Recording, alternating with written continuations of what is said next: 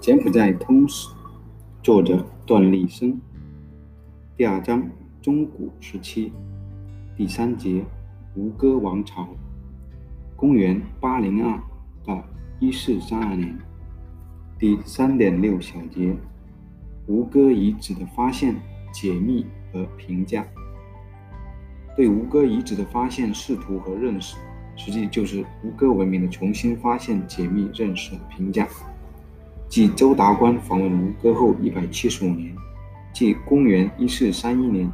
暹罗人攻占了吴哥城，吴哥王朝从此走向衰亡，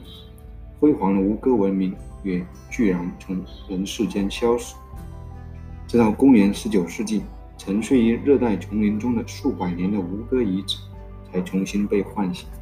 而真腊风土记则是打开吴哥之谜的金钥匙。亨利·穆奥是是把吴哥遗址信息传递出去的第一个西方人。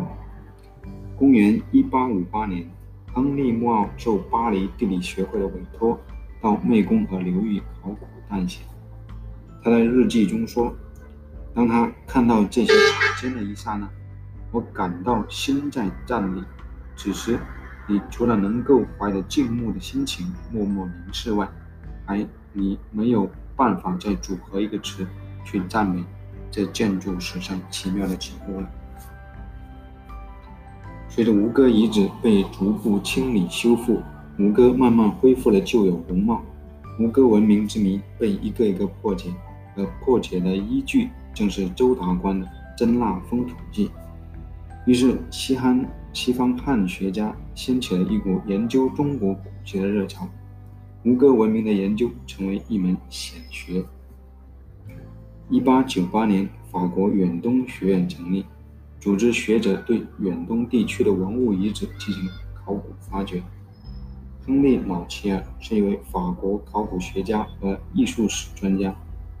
他从到达吴哥的第一天起，便把自己全部身心和毕生精力献给了吴哥遗址的保护和修复。他娶了一位吉面姑娘。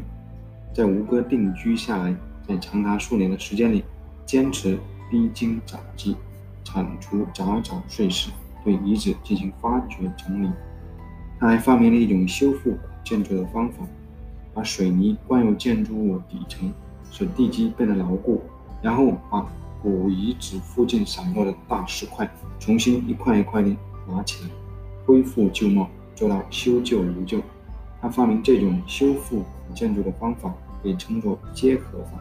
直到今天，结合法仍在吴哥古迹修复的施工中被广泛使用。对吴哥文明进行探讨和研究的理论也取得长足进步。鉴于周达观的《真腊风土记》是打开吴哥文明之谜的唯一金钥匙，法国著名汉学家伯希和最先致力于对《真腊风土记》的研究。他收集整理了坊间流传的《真腊风土记》的五个版本，认真校勘，撰写了《真腊风土记》兼注一本。伯希和在序言中，首先对真腊国的名称进行了考定，对沙婉、史莱格等诸位西方汉学家的研究成果进行了评述，对《真腊风土记》的作者周达观进行了初步研究。周达观始末无考。为知其志，草亭为温州永嘉人，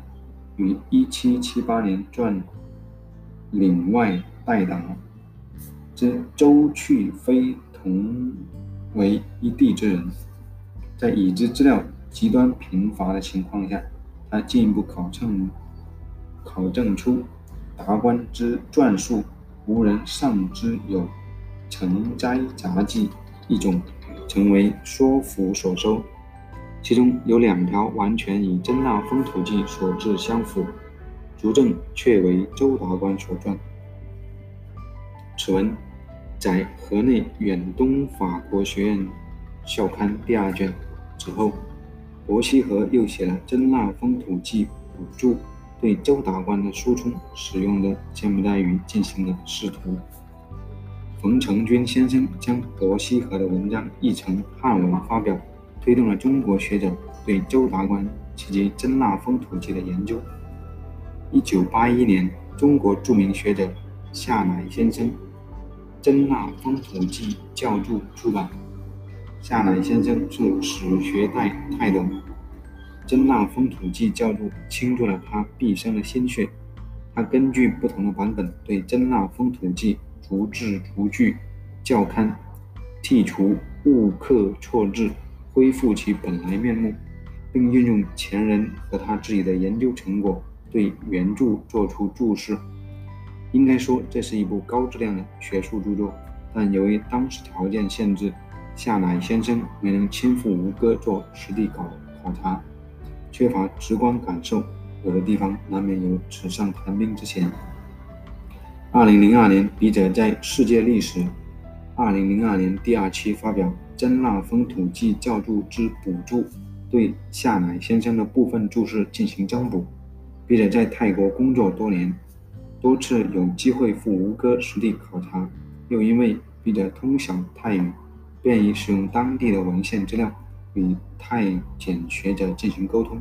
不能对《真腊风土记》中引用的土语做出新的注释。另外，笔者重收典籍，对周达观的原名、生卒年代、家庭情况、政治态度、出使真腊的缘由等问题进行考证。从而加深对周达观和他的这部旷世著作的理解。我们相信，对周达观和真腊风土记的研究，有助于加深对吴哥文明的识读和了解。吴哥文明是一个伟大的文明，它不仅属于柬埔寨，也属于全人类。一九九二年，联合国教科文组织将吴哥列为世界物质文化遗产。二零零八年。百威下士被列为世界物质文化遗产。二零零三年，柬埔寨皇家芭蕾舞或称仙女舞被列为世界非物质文化遗产。二零零五年，斯贝克托姆柬埔寨皮影戏被列为世界非物质文化遗产。可以说，重新发现、解密、认识和评价吴哥文明才刚刚开始，方兴未艾。二零一六年六月十二日，澳洲考古学家达米安·埃文斯宣称，运用激光、运用机展激光雷达探测了大约一千九百平方公里吴哥地区的区域。经过图像和数据分析，还原出这一片热带雨林下数座城市遗址，发现了一些完整的城市，其中一些城市规模可以与金边匹敌。事实上，这不是艾文斯团队第一次在柬埔寨有所发现。二零一二年，他们首次采用激光雷达扫描技术，认定荔枝山下曾经有座城市。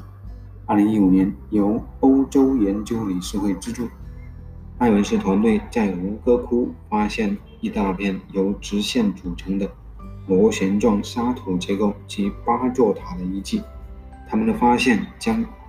揭示高棉帝国建造的吴哥的整体规模比原先预计的还要大得多，因此这些新的考古发现将彻底改变我们理解和的理解和观念，并在此基础上重新认识和评价吴哥文明。